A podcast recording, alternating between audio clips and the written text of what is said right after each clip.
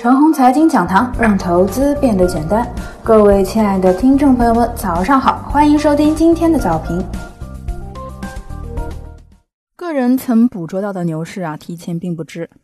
历史上呢，个人曾经捕捉到的两轮牛市呢，提前我是不知道的，也不可能提前知道。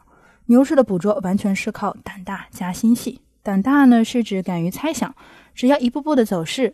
和自身的猜想没有一百八十度南辕北辙呢，那就坚定信心。尤其是眼前牛市大概率已经到来的情况下，更不能患得患失。以及啊，也不要太把自己当回事儿，都不是神，很多大言不惭的话呢，就没有必要去说了。心细呢，指的是赚大钱的，永远是对个股精挑细选，对行业和个股基本面深入琢磨的人。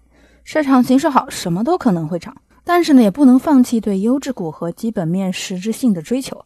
不是说啊市场不好了才想起对个股基本面实质性的追求，这一点呢要切记。投资是否安全呢？靠这一点，这也是大幅降低一个人投资系统风险最有效的方法。其实啊，投资系统来看呢，止损这种事情只是个行为，其并不能够改变这个系统自身的风险系数的高低。看看市场，还是重复昨日的观点。指数层面呢，中小创的指数有点恐怖，俨然有重演二零一五年初的意思。当然了，涨幅一定会比当时要小，因为如今的中小创体量已经大幅上升。这个观点呢，既不需要坚持，也不需要反驳，只记得存在这么回事儿，且当一种假设。万一这里走出的是一个超级大波段呢？一旦出现，如果你踏空了，股价泡沫化了，数年之内你还玩什么呢？板块层面，一大金融走势不弱，还是昨日没多强的上攻能力。不过啊，从今日开始随时可以上攻，因为昨日科技股动了，证券和科技股经常是融为一体的。二调整许久的科技股，五 G、软件、芯片、消费电子等，昨日抢过了电动汽车和快乐概念的风头。我想啊，这是应该的。个人呢不反对电动汽车，但是啊，电动汽车离实质性的爆发距离呢还是有点远。目前呢是纯炒作阶段。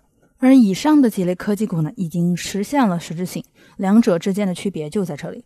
就像是国产替代的前提呢，是二零一八年呢，当时国产题材纯炒概念，经过二零一九年整年之后，有一些领域的国产替代逐步有效果，有些公司啊慢慢反映在了财报上。